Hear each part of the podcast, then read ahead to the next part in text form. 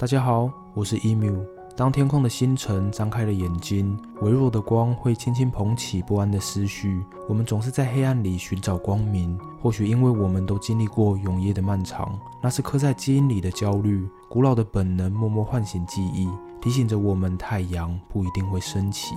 每当太阳船驶入地平线，疲倦的拉神会进入深沉的睡眠，但太阳船的巡航并不因此停下脚步。众神必须全副武装，全神贯注，因为在光明消逝后，等待着他们的是宇宙里最原始且纯粹的邪恶。黑暗的呢喃传来令众神胆战的名字，它是象征混沌与毁灭的巨蟒阿波菲斯，人们也称呼它为阿佩普。关于阿波菲斯的诞生，常见有以下这两种说法。第一种说法表示，阿波菲斯是拉神的孪生兄弟，他是拉神出生以后连带产生的神奇。拉神象征着世间的光明与善意，而阿波菲斯就是拉神的对立，象征着世界的黑暗与邪恶、善与恶、黑暗与光明彼此抗衡，却也相生相惜。第二种说法则表示，阿波菲斯诞生于遥远的地底深处，那里住着一群作恶多端却又毫无忏悔之心的罪人。这群恶人携带着极深的咒怨，用愤恨的眼泪创造出了阿波菲斯。也因此，阿波菲斯一心想吞噬掉太阳船，只为将积怨化作死亡与恐惧，重新席卷大地。阿波菲斯的形象是一条头部由坚硬碎石组成的巨蛇。传说它的身长达到了令人畏惧的四十八英尺。若将四十八英尺换算成大家理解的公尺，阿波菲斯的体长在四舍五入后大约为十五公尺。嗯，这个体型不要说吞太阳船，我觉得吞小三板都有困难了。所以这部分大家就自行脑补吧。你的阿波菲斯想要多大就有多大。言归正传。其实不看阿波菲斯的大小，光从阿波菲斯大蛇的形象来看，都可能对古埃及人产生足够的震慑力。由于拉神曾被毒蛇的毒液折磨至险些送命，导致拉神对一切蛇类都感到畏惧，这也使人们对蛇类产生恐惧。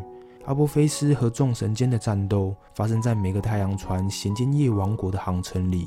当太阳船潜入了地平线以后，众神会接续遇见十二位夜女神，只有他们知道穿越十二个夜王国的路径。夜女神会轮流引导太阳船航行的方向。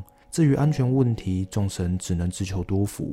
接下来为大家介绍十二个夜王国，我们一起来看看在太阳重新升起以前，众神需要经历哪些冒险和考验。一拉神之河进入黑暗的领域后，太阳船的四周会燃起火把。大气神苏和天空女神努特会站在船头为太阳船开辟航道，其他天神则围绕船身守护着拉神。很快，太阳船就会迎来一点钟的夜女神。不远的前方就是第一个夜王国拉神之河。进入拉神之河后，映入眼帘的是河岸旁窜动的六条巨大蟒蛇，它们嘴里不断喷射出高温的火焰。狰狞的巨蟒似乎在预告众神：从这里开始，不再有生与光明的喜悦，无尽的黑暗与恐惧才是支配这里的一切。一个钟头以后，太阳船即将穿过拉神之河，两点钟的夜女神已在前方等候。二乌努斯王国，这里的河面上漂浮着四个大筏，每个大筏上还载着许多小筏，它们漫无目的随心漂流，充满着未知的神秘。乌努斯王国里有放置毒液与火焰的城堡，城堡围绕着许多凶悍的卫兵，这里还住着一些长相怪异的男人。掌管龙氏的神灵也生活在这个王国里。三神奇的河。三点钟，夜女神接手后，将太阳船导入这个由欧西里斯主宰的国度。河岸旁的巨大神像令人心生敬畏，让人立刻感受到冥王的威严。欧西里斯的宝座淹没在深水里，他在这里无情地审判王者的命运。荷鲁斯的四个孩子也生活在此，他们协助称量王者的心脏，并保护着王者的尸体。四墓地之国，进入墓地之国以后，河道逐渐变得蜿蜒曲折。这里除了巨蛇吐信的声音外，空气里凝结着沉重的死寂。又深又窄的水道，更是限制了众神前行的速度，最终迫使太阳船化成一条大蛇，才得以顺利通过这诡异的荒凉之地。五隐蔽之王国，太阳船行经此处时，众神会看到一条三头蛇和多到数不清的双头蛇。墓地之神查准神以及复活之神海比拉也居住在这个隐蔽的王国里。比较特别的是，这里有着一座沸腾的湖泊，那些反叛天神的人们会被投进湖里受尽折磨。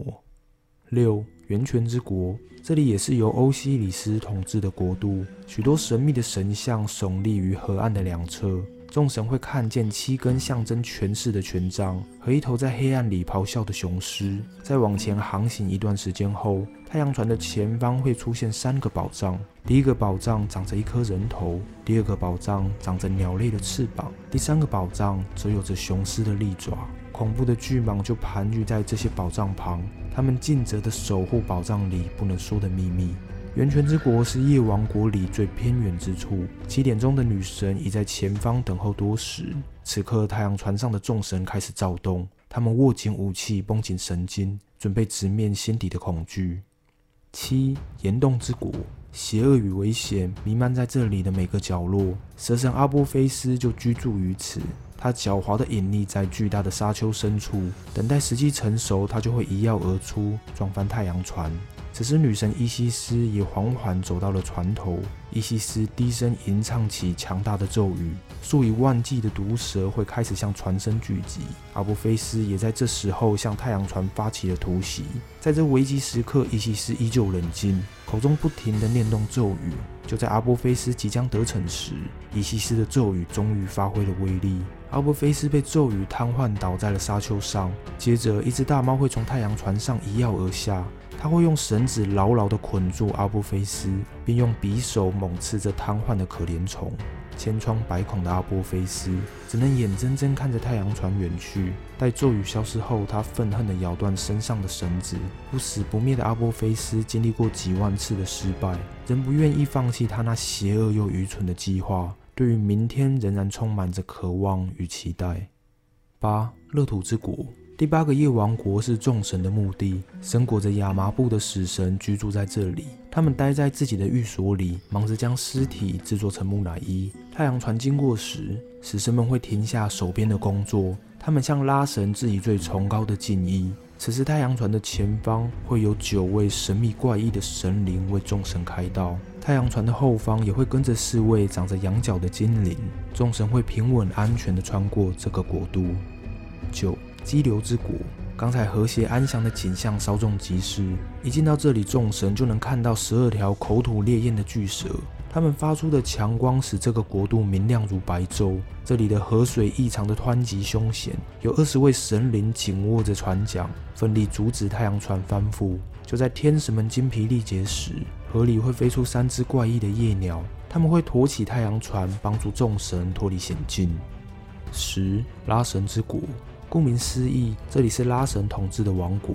这个王国也是所有夜王国里最大的一个。臣民对太阳船的经过喜悦不已，纷纷伏地向拉神膜拜顶礼。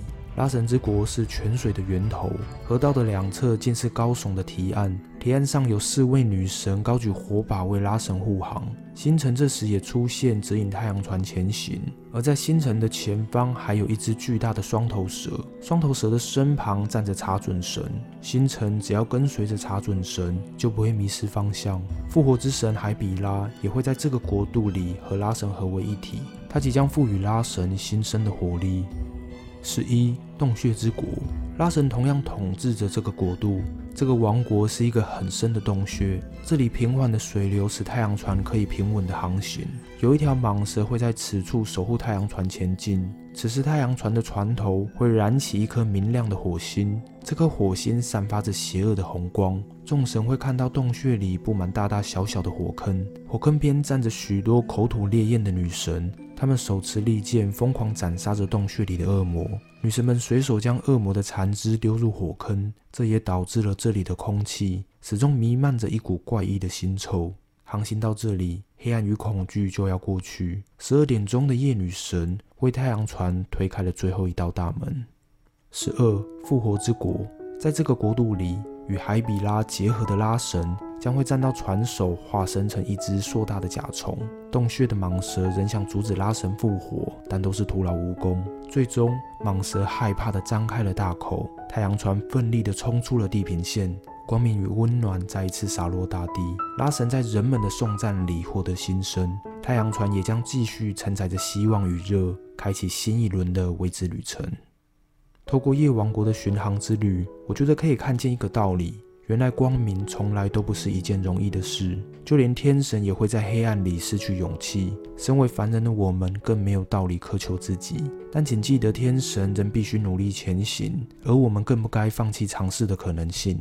突然觉得太鸡汤，又不知道该怎么收尾了。祝大家身体健康，事事顺心。